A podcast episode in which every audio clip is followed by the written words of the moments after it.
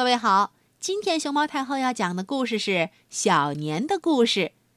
关注荔枝电台熊猫太后摆故事和微信公众号毛妈故事屋，都可以收听到熊猫太后讲的故事。从前有一个皇帝，嘴馋极了，走到哪儿吃到哪儿，只要没吃过的都要尝尝。嗯，这鸡腿儿再给我来俩。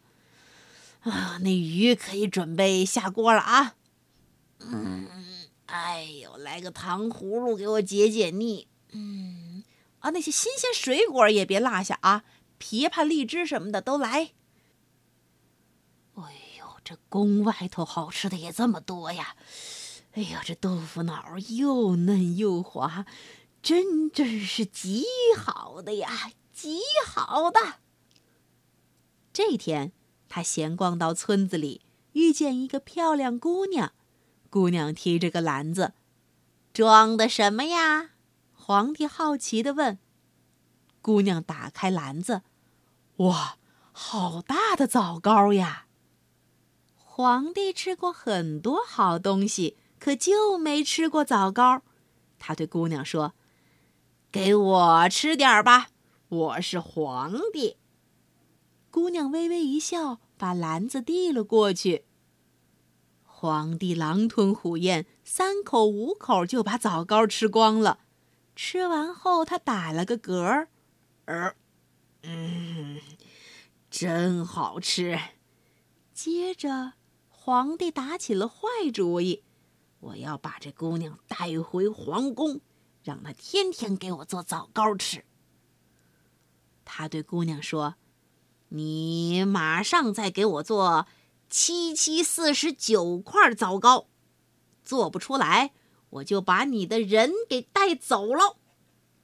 姑娘听了，不慌不忙地说：“好。”她拔下头上的金簪，冲着篮子一划，咦，热气腾腾，不多不少，正好七七四十九块枣糕，太神奇了。皇帝还没明白过来，他见难不住姑娘，就耍赖让姑娘喂他吃。姑娘转过脸去，不搭理他。皇帝生气了，非要把姑娘给带走。他伸手一抓，姑娘也伸出手，啪一巴掌，把皇帝打上了灶台。皇帝一下子贴到了墙头上。这下坏了，皇帝想下来，可怎么也下不来。这一天刚好是农历的腊月二十三，谁让你嘴馋？这回呀，别人坐着你站着，别人吃着你看着吧。说完，姑娘架起彩云飞上天去。贪吃的皇帝从此成了灶王爷。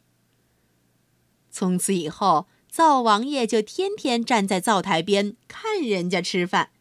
时间长了，人们觉得灶王爷怪可怜的。毕竟爱吃好东西也没什么错呀，于是每到腊月二十三这天，大家就给灶王爷摆上好吃的，这叫做祭灶。